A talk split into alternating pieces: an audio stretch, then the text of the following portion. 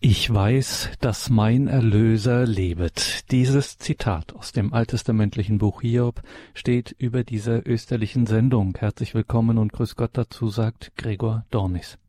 Osterzeit ist eine Zeit des Jubels. Doch manchen bleibt in unseren Tagen dieser Jubel irgendwie im Halse stecken. Zu heftig geht es geradezu in Kirche und Welt Land auf Land ab.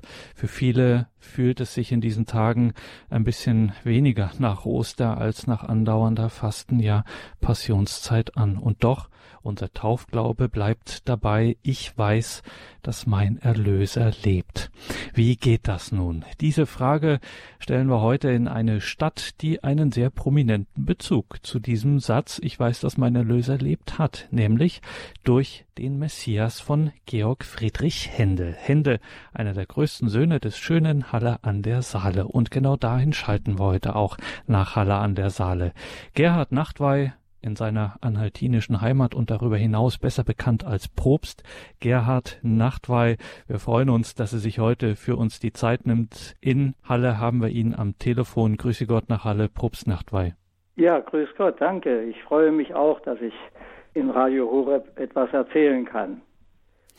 Liebe Hörerinnen und Hörer, Gerhard Nachtwey kommt 1944 in Bitterfeld zur Welt und er wächst dementsprechend auch an diesem Chemiestandort auf in einer Zeit, in der man da noch so ziemlich hemmungslos alles in die Luft geschleudert hat aus den Fabriken dort, kommt aus einer katholischen Familie, wächst im der DDR auf und entsprechend ist das natürlich auch konfliktbehaftet, gerade wenn man einen Vater hat, der, wie der Vater von Gerhard Nachtwey seinen Kindern sagt, sie sollen nie etwas gegen ihr Gewissen tun und wenn sie dann eben Steine klopfen müssten. Und dass so eine Bemerkung gar nicht so weit hergeholt ist, zeigte sich daran, dass er natürlich für das Abitur abgelehnt wurde an einer staatlichen Schule. Es gab eine Ausweichmöglichkeit, bischöfliches Vorseminar Schöneiche bei Berlin. Dort geht er dann auch hin. Danach beginnt er 1962 mit seinem Theologiestudium, schließt das im Pastoralseminar dann auf der Hüßburg die es damals gab, im Harz ab und dorthin kehrte er auch in den 80er Jahren zurück, nämlich als Subregens und als Dozent am dortigen Pastoralseminar auf der Hüßburg. Es folgen parallel dazu Stationen als Pfarrer und als Seelsorgeamtsleiter im bischöflichen Amt, später Bistum Magdeburg und schließlich von 2001 bis 2015 wird Gerhard Nachtwey gerufen nach Dessau an die Propsteikirche St. Peter und Paul. Und das ist jetzt der Punkt, wo ich etwas erklären muss, liebe Hörerinnen und Hörer. Offiziell ist er nicht mehr in Dessau, er lebt jetzt in Halle, aber diesen Titel Propst, den hat er einfach mitgenommen. Jeder, der ihn kennt, kennt ihn als Propst Gerhard Nachtwey. Das ist sozusagen per Akklamation jetzt dieser Titel und das führen wir auch hier in der Sendung so fort, dass wir ihn so nennen, wie er von allen genannt wird, nämlich Propst Gerhard Nachtwey. Nachtwey. 2014 folgt eine Krebserkrankung, Magenkrebs mit sehr schweren Therapien, Chemo, Magenresektion, Reha. Eine wichtige Erfahrung, vielleicht kommen wir da heute auch noch drauf zu sprechen. Und er ist im der friedlichen Revolution 89-90 haben wir ja auch ein besonderes Gedenken in diesem Jahr. 89-90 engagiert er sich in der friedlichen Revolution in Magdeburg und Gerhard Nachtwey ist auch Mitinitiator der Partnerschaftsaktion Ost mit Initiativen in Osteuropa. Und wir müssen auch noch darauf eingehen, auf seine theologische Expertise. Der Mann hat nämlich eine Promotion in den 70er, 80er Jahren über Josef Ratzingers Eschatologie, also die Lehre von den letzten Dingen, Fegfeuer, Himmel, Hölle. Josef Ratzingers Eschatologie und da ist er bis heute ein gefragter Experte. Er hat in den renommierten Ratzinger Studien des Regensburger Instituts Benedikt XVI. da 2015 auch den Band herausgegeben zur Eschatologie Josef Ratzingers. Also auch dazu hat er einiges zu sagen. Ja, nochmals danke, Probst Nachtwey, ja. dass wir Ihnen heute hier zuhören dürfen, was ich jetzt in der langen und ausführlichen Vorstellung Ihrer Person vergessen habe. Sie haben mir in unserem Vorgespräch verraten, dass man Sie durchaus als einen Halunken bezeichnen könnte. Das haben Sie mit einem Augenzwinkern gesagt. Was war denn damit gemeint? Ja, ich lebe also nun hier in Halle und ich hatte eine Predigt von vor gar nicht langer Zeit in einer Gemeinde am Sonntag da habe ich gesagt, ich bin ja nun ein Halunke. In Halle ist es so, in Halle gibt es Haloren. Das ist die alte Salzsieder-Gruppe, also eigentlich eine Bruderschaft, früher mal sehr christlich, heute ja wenig eigentlich noch davon, aber es gibt sie noch. Sie betreiben auch ein Saline, ein Salzmuseum, das auch noch Salz produziert. Und dann gibt es die Hallenser, das sind die, die in Halle geboren sind oder wer schon lange da lebt. Und die Zugezogenen sind die Halunken. Und da habe ich gesagt, ich als Halunke nun frage mal. Viele sagen ja, hier wäre eine sehr gottlose Gegend, 80 Prozent können mit Gott nichts anfangen. Und ich sage immer, ich glaube nicht. Also von Gott her ist es keine gottlose Gegend, das gibt es gar nicht und gottlose Menschen auch nicht. Alle seine Geschöpfe sind von ihm her und auf ihn hin geschaffen. Ich denke auch äh, aus der Feststellung heraus, die ich habe, wir sollten die Menschen anders auch sehen. Und dann habe ich einfach dort gesagt, also in dieser gottlosen Gegend, wie manche sagen, steht ständig einer in Halle auf dem Marktplatz und predigt. Haben sie mich angeguckt? Ich sage, ja, ich habe das auch erst spät entdeckt. Natürlich wusste ich, dass Händel aus Halle stammt und dass das Händel-Denkmal da steht. Aber ich habe eine ganze Weile äh, gar nicht genau drauf geguckt und in Halle gibt es so eine Frage an Leute, was stellt Händel auf dem Denkmal vor? Und wenn alle verzweifelt überlegen und sagen, ja, ich weiß nicht, und dann sagen sie das rechte Bein, weil nämlich der Bildhauer Heidel das Denkmal so gestaltet hat, dass Händel das rechte Bein vorstellt. Und dann habe ich gefragt, ja, was stellt er nun wirklich vor? Und habe gemerkt, dass auch Hallenser, auch katholische Hallenser, eigentlich sehr wenig, wie ich ja auch, ich lebe ja immerhin schon seit 2015 jetzt hier, mir nicht so genau das Denkmal angeschaut habe.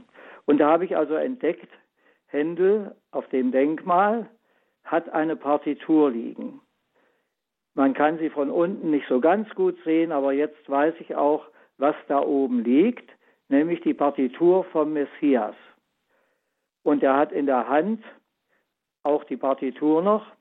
Und dann sind am Händeldenkmal drei Reliefs angebracht. Das eine Relief stellt dar die heilige Cecilia, die Patronin der Kirchenmusik. Nun muss man vielleicht dazu sagen, das Denkmal ist geschaffen worden 1859, äh, also in protestantischer Zeit. Also mich wundert das schon ein bisschen, dass in diesen protestantisch damals noch geprägten Halle, also die katholische heilige Cecilia so bewusst dargestellt worden ist. Aber es hat einen tieferen Sinn auch, denke ich. Das zweite Relief stellt dar den König David. König David, ja, den kennen wir alle aus dem Psalmen. Er ist derjenige, der also eigentlich im Alten Testament für die Gesänge, für den Gesang steht und der auch den König Saul, als er in einer völligen Verzweiflung war, durch seine Musik durch wieder herausgeholt hat. Und das dritte ist Orpheus. Orpheus aus der griechischen Mythologie, der so Musik machen konnte und gesungen hat, dass, die, dass die Steine geweint haben, der dann sogar in die Unterwelt hinabsteigen konnte, den Cerberus und den Poseidon da überzeugt hat, er durfte seine Frau Eurydike wieder herausholen aus der Unterwelt. Allerdings, die Geschichte ist sicher bekannt.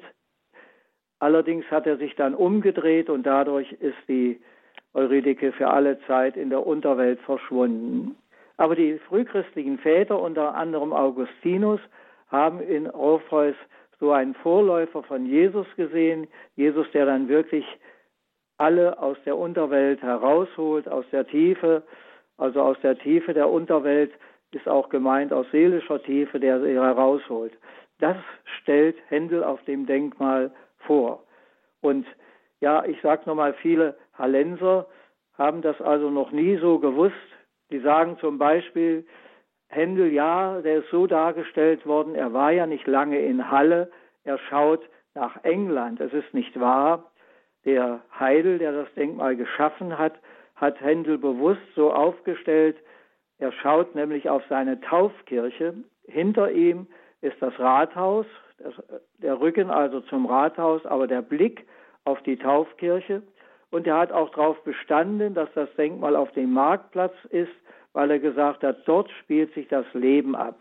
Ganz bewusst 1859 ist dieses Denkmal dort aufgestellt worden und es predigt da ständig eigentlich allen durch die nationalsozialistische, kommunistische Zeit und heute ständig diese Botschaft.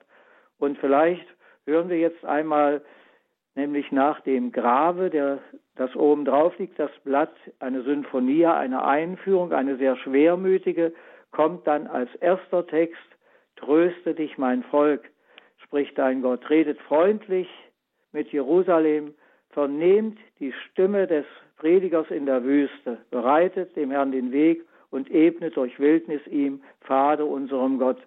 Das ist die deutsche Fassung, die oft gesungen wird. Es ist natürlich ursprünglich Englisch.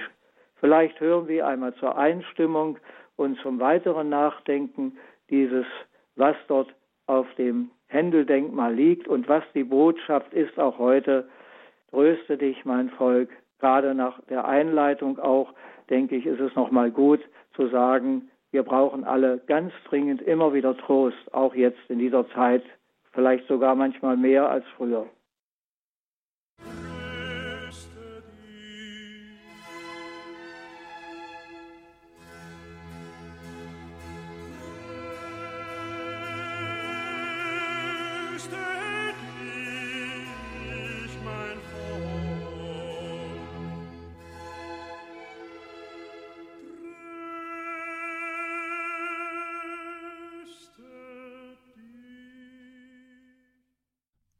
Georg Friedrich Händel lebte damals in England, war aber zu der Zeit in Dublin.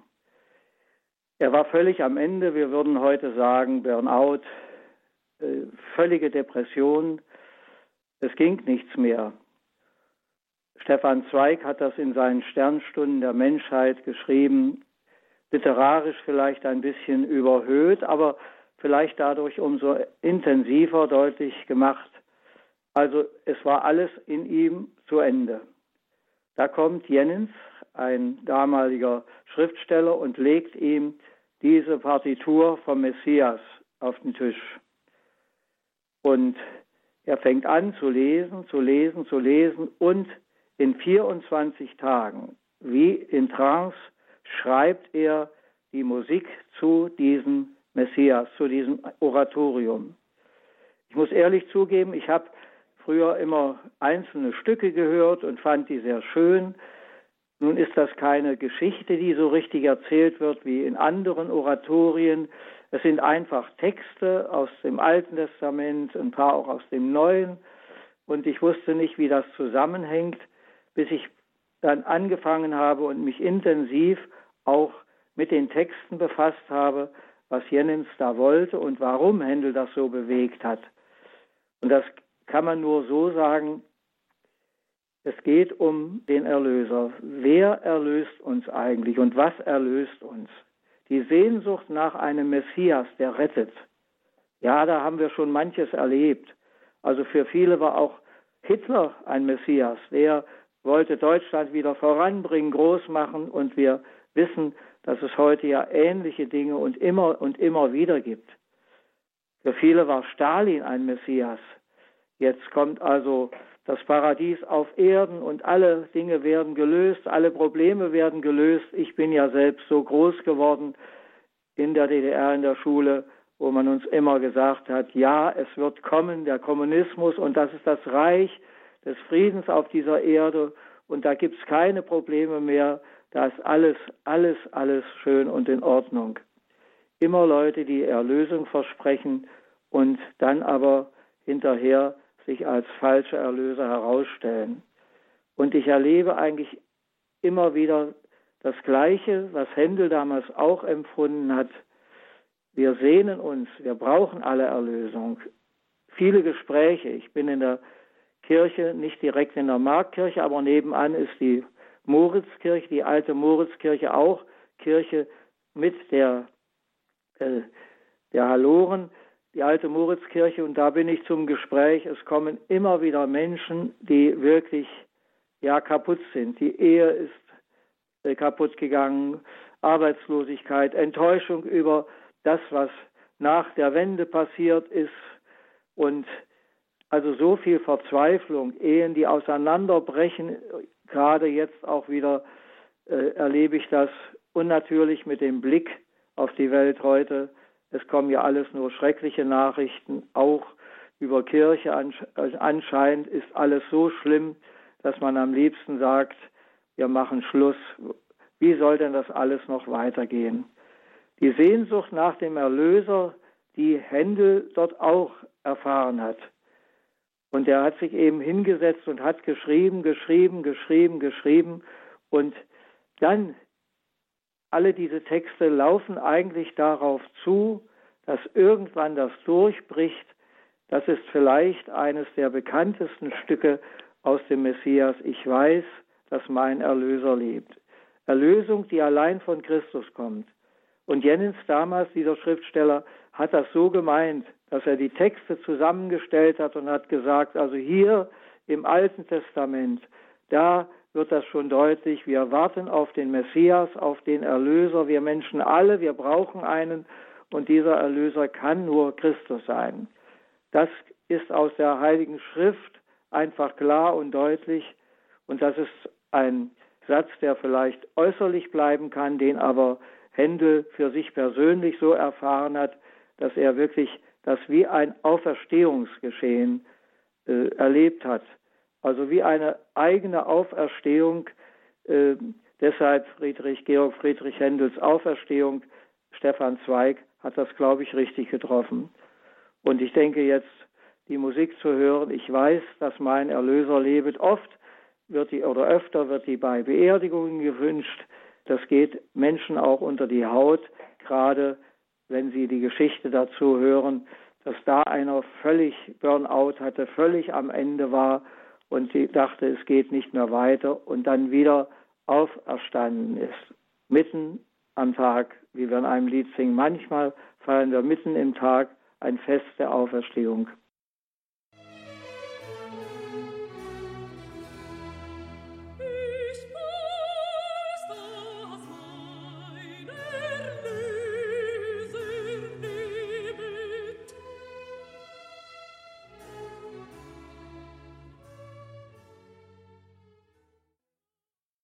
Ja, ja, es ist eine wunderbare Musik und das ist sehr schön, wenn wir sie hören. Aber vielleicht, wenn wir auf unsere Kirche schauen heute, sagen wir, ja, mein Gott, was ist denn da los? Wie sehen uns denn die Leute? Denn wir haben eine wunderbare Botschaft, aber wie ist denn das mit dieser Botschaft?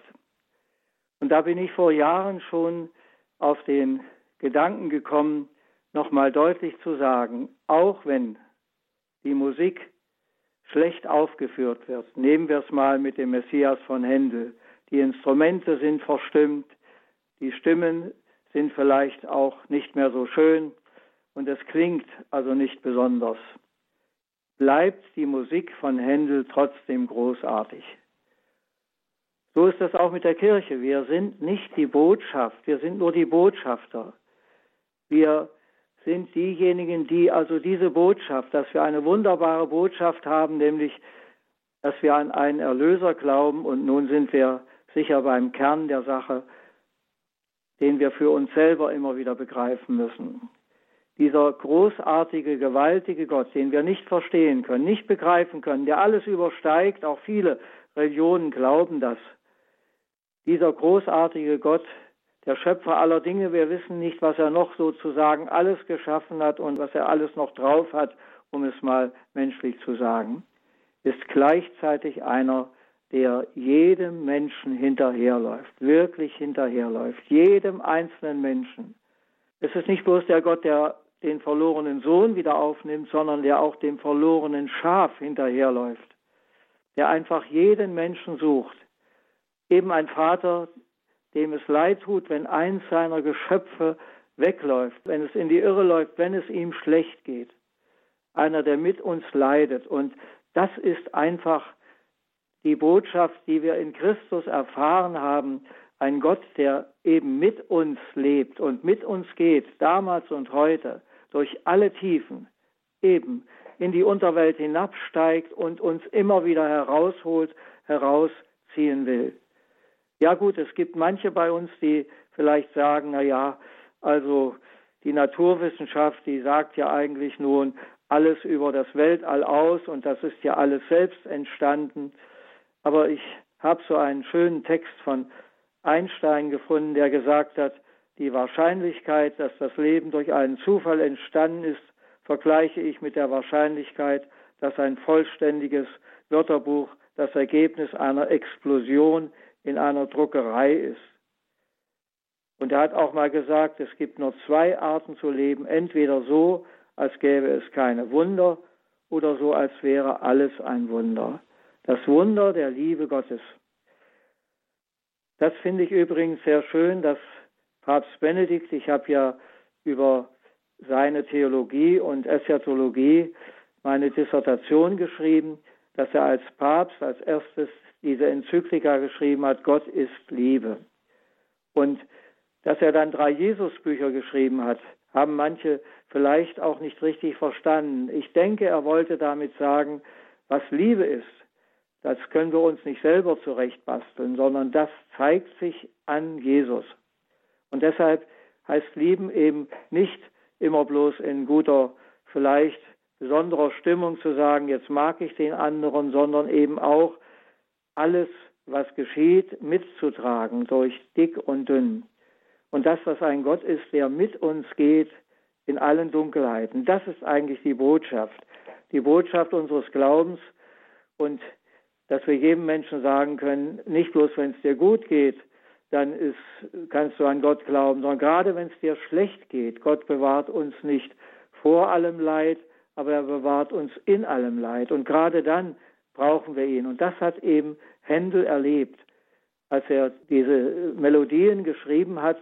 Und besonders, so beschreibt es äh, dann auch Stefan Zweig, besonders als dann das Halleluja aus ihm herausgebrochen ist, das Halleluja äh, jetzt endlich, jetzt endlich ist er frei geworden, jetzt kann er wieder atmen, jetzt weiß er wieder, auch wenn die Welt dadurch nicht in vielen Dingen immer nur gut geworden ist, wenn das alles noch aussteht, was wir glauben und hoffen, aber jetzt können wir schon singen. Von Augustinus gibt es so einen Satz, ich weiß nicht, ob er wörtlich bei Ihnen zu finden ist, aber ich habe es äh, in Texten gelesen, das ist eine Zusammenfassung. Erklären können wir es nicht, verschweigen dürfen wir es nicht, also singen wir in der Melodie des Hallelujas und in diesem ganz einfachen Art und Weise, auch das, wenn man, wenn einer ein bisschen von Musik vielleicht versteht, es ist ein ganz einfaches Halleluja, dass es Chöre auch alle singen können und gleichzeitig mit solch einer großen Wucht, dass in England, wenn das, wenn der Messias aufgeführt wird, die Leute aufstehen, wenn das Halleluja gesungen wird. Und übrigens auch in Halle in Halle, wenn da das Halleluja erklingt, auch die Menschen, die jetzt also sonst vielleicht keine Beziehung zur Kirche haben oder meinen, sie hätten keine, dass sie auch mit aufspringen, das Halleluja, der Jubel, der durchbricht. Und das ist schon ein bisschen ein Vorschein des himmlischen Hallelujas, dass wir das singen. So sieht es Augustinus. Denn erklären können wir es nicht, verschweigen dürfen wir es nicht, also singen wir Halleluja.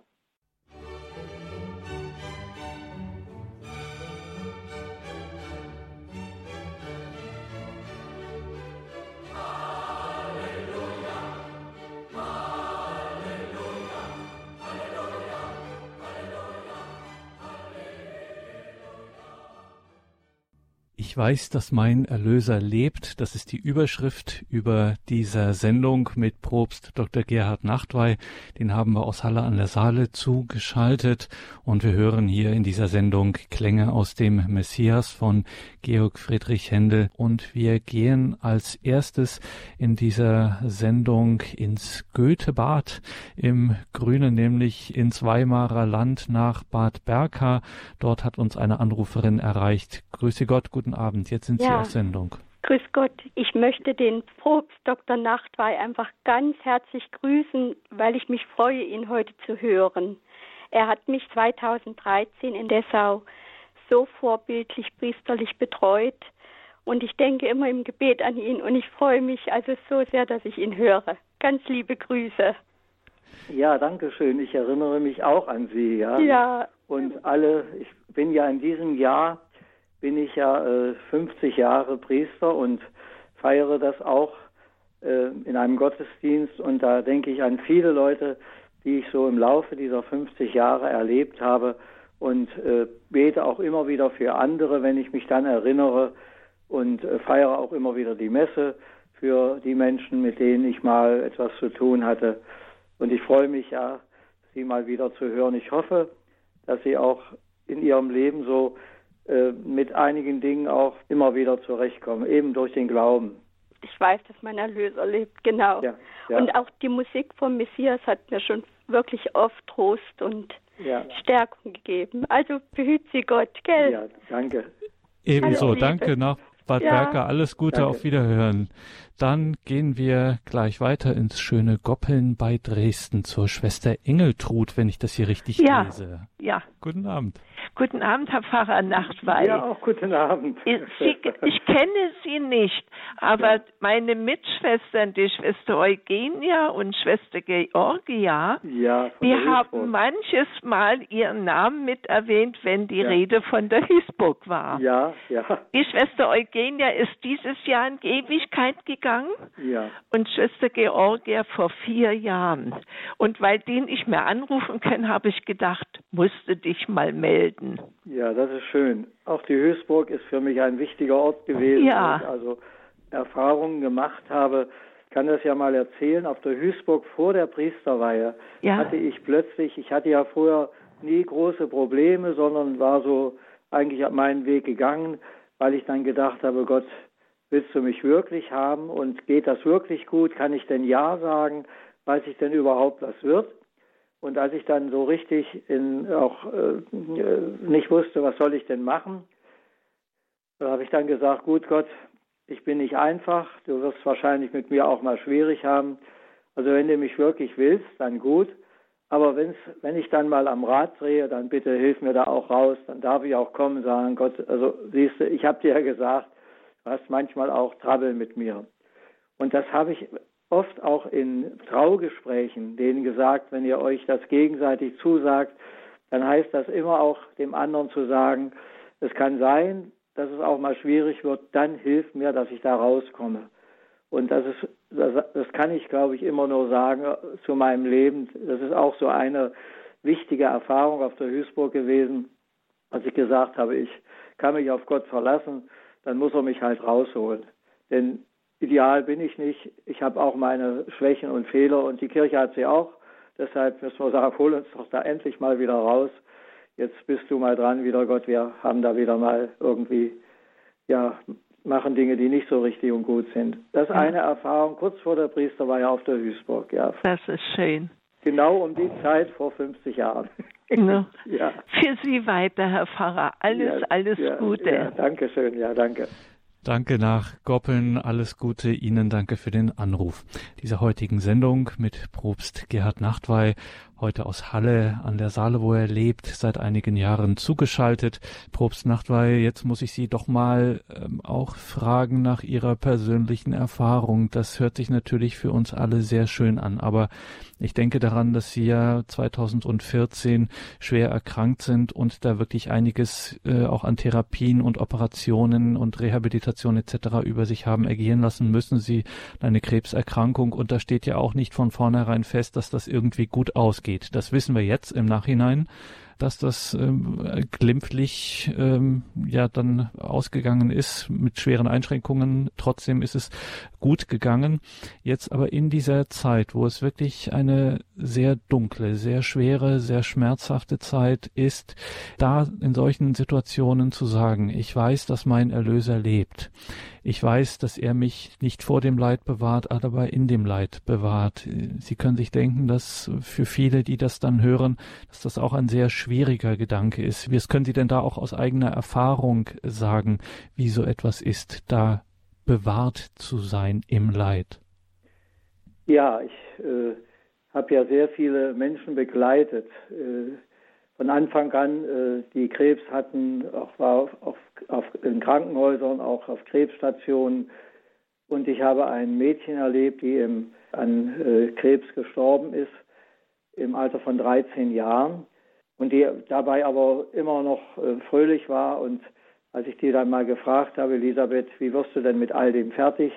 Hat sie mir gesagt, ja, wissen Sie, manchmal schreie ich doch auch. Ich sage, das verstehe ich aber wir erleben dich, auch deine Freundin, ganz anders.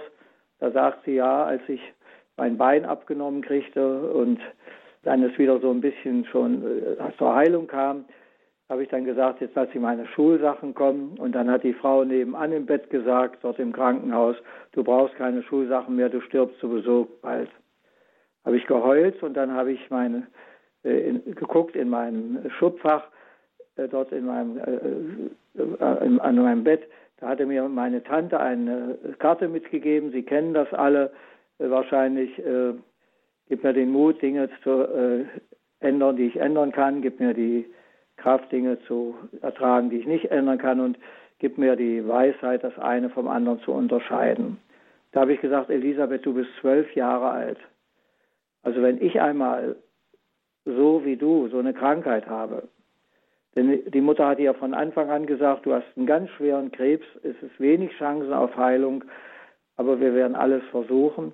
Aber wenn ich mal, also dann kann ich wirklich sagen, Gott, und da habe ich natürlich dran gedacht zum Beispiel, ne? Gedacht, ich habe ihr damals das gesagt und ich habe, äh, wenn mich Leute fragten, Menschen fragten, wir haben Krebs, ich habe Krebs, wie lange habe ich denn noch zu leben, habe ich ihnen gesagt, also das weiß ich nicht, ich bin kein Mediziner, aber die Mediziner wissen das auch nicht. Bei Krankheit ist es so mit einem Tunnel. Ein Tunnel hat zwei Ausgänge. Man wird entweder wieder gesund und muss, kann vielleicht mit Einschränkungen leben oder man stirbt. Auf beide Dinge sollte man sich vorbereiten, bin ich der Meinung. Aber man darf auch sagen, Gott, ich suche mir aber einen Ausgang, wo ich dich einfach bitte, Darauf lebe ich zu und bitte dich, vielleicht hilfst du mir, dass ich nochmal weiterleben kann. Und ich habe damals für mich gesagt, ja, ich habe keine Familie. Ja gut, wenn es jetzt das Ende ist, dann ist es das Ende. Du hast dich viel mit der Thematik befasst. Und aber dann habe ich gedacht, naja, vielleicht hast du doch noch ein paar Dinge, die du gerne tun möchtest mit Menschen. Und habe gesagt, Gott, ich suche mir doch den Ausgang und bitte dich drum. Und ich denke, dass meine, ja, meine genetische, meine seelische Verfassung, habe ich den Onkologen gesagt, meine genetische, meine seelische Verfassung und dann die vielen Leute, die mich tragen und für mich beten. Äh, ich denke, das hat mir geholfen, auch, dass dieser Weg dann weiterging und ich jetzt noch einige Dinge tun kann, ja, mit Einschränkungen, aber doch auch noch einige Dinge tun kann. Und das ist meine Botschaft, die ich für mich habe aber das heißt nicht, einem Menschen, dem es wirklich ganz schlecht geht und dem es ganz dreckig geht, dem kann man nicht sagen, so, das ist alles nicht so schlimm, sondern dem kann man nur sagen, ich bin an deiner Seite, halte vielleicht den Mund im Augenblick, nehme dich bloß in den Arm oder ja, manchmal muss man auch schweigen. Das gehört auch mit dazu, das habe ich auch erfahren, dass das mal gut tut, wenn einer nichts redet. Ne? Und damit spielen Sie natürlich auch oder kommt etwas ins Spiel, was wir auch heute von Ihnen nochmal in dieser intensiven Weise gelernt haben, woran Sie uns erinnert haben, dass wir das ja nicht vergessen, dass uns dieser Gott eben trägt, dass er in diesem Leid mitgeht. Was ja. ist denn, wie kommt es denn zu dieser befreienden Kraft, dass dieses Mittragen ähm, Gottes, äh, dass das so eine starke Erfahrung werden kann und dass das tatsächlich auch eine Erfahrung der Liebe und der Erlösung werden kann? Wie kommt denn das zustande? Ich meine, es wäre doch viel einfacher, im ersten Moment würde man doch denken, wäre doch viel einfacher, das wegzunehmen. Ja, ja. Einfach einen Schalter umzulegen, er ist schließlich Gott, müsste er doch können und dann ist es weg und alles ist gut. Ja, ja, ja. Aber äh, das ist eben die Frage, welches, äh, also welche Sicht ich habe. Also ich kann es vielleicht mal kurz erzählen. Ich fahre in einem Altenheim, äh, in einem Pflegeheim mit dem Fahrstuhl nach unten und ein Mann steigt dazu, äh, fragt, darf ich mitfahren? Ich sage, ja klar, es ist ja nicht mein Fahrstuhl sage immer, das ist eine Fahrstuhlkatechese jetzt. Und, der, und dann guckt er mich an und sagt, Sie sehen so schwarz aus. Sie kommen sicher vom Beerdungsinstitut. Ich sage, nein, eine dumme Angewohnheit. Ich laufe immer so rum, aber ich bin auch Pfarrer. Aha, sagt er, und ich komme vom Orthopädiehaus. Und naja, da haben wir so was Ähnliches ja zu tun. Dann guckt er mich an und sagt, Sie glauben doch nicht wirklich, dass es nach dem Tod noch was gibt. Ich sage ja. Und was glauben Sie? Guckt er mich an, ich sage ja. Wissen tut das keiner von uns. Es geht also darum, dass ich also einen Glauben habe, wo ich vertrauen kann. Denn wir können nicht alle Dinge mit Wissen regeln. Das denken ja viele bei uns. Ich weiß nicht, wie es im Westen aussieht, aber bei uns denken ja viele, die, dass, dass die Wissenschaft und das Denken, die Rationalität, das hat also den Glauben abgelöst. Ohne Glauben geht es nicht. Und da ist eben die Frage, woran ich glaube. Ob ich lebe mit einem Glauben, dass ich sage, ich weiß es im letzten nicht. Ich verlasse mich einfach darauf, dass es richtig ist zu sagen, es wird am Ende alles gut ausgehen. Und Gott wird alle Tränen abwaschen. Und ich habe ihm dann zum Beispiel gesagt, wissen Sie, ich halte, äh, ich rede von meinem Glauben. Was machen wir denn mit all denen, die da im Mittelmeer ersaufen? Was machen wir mit dem Holocaust, allen, die umgekommen sind? War das alles? Ja, dann ist alles zu Ende und alles war nichts. Solch einen Glauben, damit könnte ich menschlich nicht leben. Und äh, das ist immer meine Frage, was glauben Sie denn? Also nicht, was wissen Sie denn? Das mit dem Wissen, das ist an irgendeiner Stelle zu Ende. Ich weiß auch nicht, was morgen wird. Keiner weiß, was aus dieser Welt wird, weiß. Aber ich kann darauf vertrauen, dass diese Schöpfung, und da gibt es viele, denke ich, Hinweise für mich, ob das nun also der Frühling ist, wo alles wieder kommt und äh, viele Hinweise für mich, der zeigt, dass also Gott in der Schöpfung auch da ist. Ich glaube, auch in jeder Liebe da ist, in jedem Menschen, der neu äh, geboren wird, äh, kann ich ein Stückchen davon sehen. Ne? Aber das ist ein Glaube, das ist kein Wissen. Übrigens hat das Ratzinger auch mal gesagt, der Zweifel gehört auch zum Glauben dazu. Es gibt keine letzte Gewissheit und Sicherheit. Wir können rational das nicht einholen sondern das ist ein ganz tiefer Glaube. Ich vertraue diesem Gott. Und da ist einfach der, der Maßstab, dass ich sage, ich versuche mit Christus und wie Christus zu leben. Und als vielleicht noch ein kleiner Hinweis, eine Sängerin vom Anhaltischen Theater hat mir mal gesagt, das ist ja sehr gut mit diesem äh, Aufführen und dass die Musik trotzdem gut ist, auch wenn sie schlecht aufgeführt wird, aber man muss auch üben habe ich gedacht, da hat sie recht. Man muss Glauben auch üben, ne? Oh, das müssen Sie uns verraten. Wie geht das? Glauben ja. üben. Wenn ich zum Gottesdienst gehe, zum Beispiel, regelmäßig, und mich da nicht hinsetze, um irgendwie was abzusitzen, sondern sage, jetzt übe ich auch mich ein in dieses Vertrauen auf Gott. Das muss ich auch üben. Muss mich auch fallen lassen. Vertrauen, also das ist auch in der menschlichen Beziehung und Liebe ich muss dem anderen vertrauen. Ich habe oft einem Menschen gesagt, Sie müssen mir vertrauen, dass ich das, was ich sage, auch wirklich denke. Das kann ich Ihnen nicht beweisen. Das kann ich Ihnen nicht beweisen. Und deshalb geht es darum, Vertrauen und Glauben einzuüben. Sie haben in der Ruhe, in der Stille, ja, in Exerzitien, das heißt ja direkt üben. Ne? Die Sängerin hat das gesagt, wir müssen üben. Also was dort gesungen wird, ne, das müssen wir auch üben.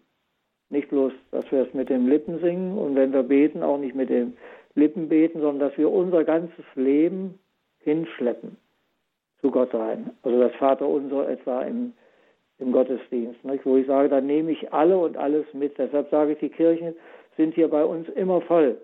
Wenn jeder alles und alle mitnimmt, wo er sagt, das bewegt mich jetzt, das bewegt mich jetzt. Das, das verstehe ich unter Einüben des Glaubens. Äh, und es ist wichtig, dass die Kirche, dass wir als Kirche immer wieder dort den Menschen so gegenüber äh, treten, dass sie merken, wir glauben an sie auch. Ne? Mhm. Wir glauben auch ja. daran, dass, dass sie schaffen können, aus der Tiefe rauszukommen. Ne? Wir schauen auf die Uhr und so langsam geht unsere Sendezeit zu Ende. Noch eins ist mir noch im Ohr hängen geblieben von Ihnen jetzt gerade am Ende Probstnachtweih, nämlich äh, die, Sie haben gesagt, wir müssen wie Christus leben. Ja. Was, was haben Sie denn da gemeint? Wir sollen das üben, wie Christus zu leben. Also ich denke, wir Liebe ist nicht, was wir erfinden können, sondern Liebe ist einfach ein vorgelebtes Leben, das wir nachleben. Deshalb werden die Menschen um uns herum nicht an erster Stelle gucken, was wir also sagen, sondern was wir leben. Ne? Also das Entscheidende ist immer, wie wir ihnen begegnen, was wir leben, wenn wir ihnen begegnen. Ne? Also das ist auch meine Erfahrung, die ich oft gemacht habe, dass Leute gesagt haben, ja, also die katholische Kirche, aber Sie sind doch ganz in Ordnung. Jetzt vor kurzem erst wieder, dass einer sagte, ich bin Kommunist gewesen, aber ich finde Sie ganz toll und wie, also das ist großartig. Ne? Also wenn einer äh, erfährt, da ist jemand, der also in Anführungsstrichen versucht, wie Christus auch mit den Menschen zu gehen durch dick und dünn. Also was man Empathie heute nennt, das geht, glaube ich, viel tiefer, wenn man in jedem Menschen ein wunderbares Geschöpf Gottes sieht. Also im Gefängnis habe ich das oft gesagt, ich weiß, sie haben Schlimmes gemacht und das ist schrecklich alles, aber sie, wenn, sie dürfen nicht so wieder rausgehen, wie sie reingekommen sind. Ich will ihnen helfen, dass sie in dieser Zeit auch entdecken, was für ein wunderbares Geschöpf eigentlich sie sein können. Und wenn sie nicht glauben, dass sie das allein schaffen, dann ich gehe nach Hause und bete für sie und vielleicht sagen sie auch, ich will mich ja ändern, ich will ja anders werden. Dann dürfen sie vielleicht auch sagen, Gott, ich weiß nicht, ob es dich gibt, aber wenn, dann hilf mir doch, ich schaff's alleine nicht. dann habe ich gesagt, ich glaube, ich glaube daran, dass jeder Mensch auch weil er von Gott geliebt ist, auch in der, in der Sache sich, darin sich weiterentwickeln kann und ein anderer werden kann und nicht immer so bleiben muss, wie er ist. Und damit auch uns das gelingt, damit auch wir so leben können und mit solchen Augen schauen können auf unsere Mitmenschen und unser eigenes Leben eben so auch in diesem Vertrauen dann auch wachsen kann und wir auch sagen können, ich weiß, dass mein Erlöser lebt, da können wir jede Menge geistliche Unterstützung gebrauchen, sprich den Segen, um den werden wir Sie, Probst Nachwei, heute noch äh, bitten. Jetzt gleich, liebe Hörerinnen und Hörer, danke fürs Dabeisein, danke, dass Sie sich hier auch beteiligt haben in dieser Sendung, von der es natürlich wie immer immer eine CD geben wird, beziehungsweise online kann man das dann morgen im Laufe des Tages nachhören auf horeb.org, beziehungsweise in der Radio Horeb App. Wir waren in dieser Sendung verbunden mit Probst Dr. Gerhard Nachtwey. Wenn Sie auf horeb.org, beziehungsweise in der Radio Horeb App sind, dann können Sie ins Tagesprogramm schauen. In den Details zu dieser Sendung gibt es dann noch einen Hinweis auf das Buch von 2015 zur Eschatologie von Josef Ratzinger, das Probst Nachtwey herausgegeben hat. Mein Name ist Gregor Dornis. Probst Nachtwey, danke Ihnen für diese Sendung, für Ihre Gedanken und wie gesagt, wir lassen Sie nicht gehen, ohne nicht zuvor von Ihnen den Segen bekommen zu haben. Ja, es ist nicht mein Segen, es ist Gottes Segen und den ich erbitte für mich und für alle in, für diese Nacht und für unser Leben weiterhin. Herr, du bist bei uns, du bist uns nahe Segne uns und lasse uns zum Segen werden füreinander und für andere Menschen.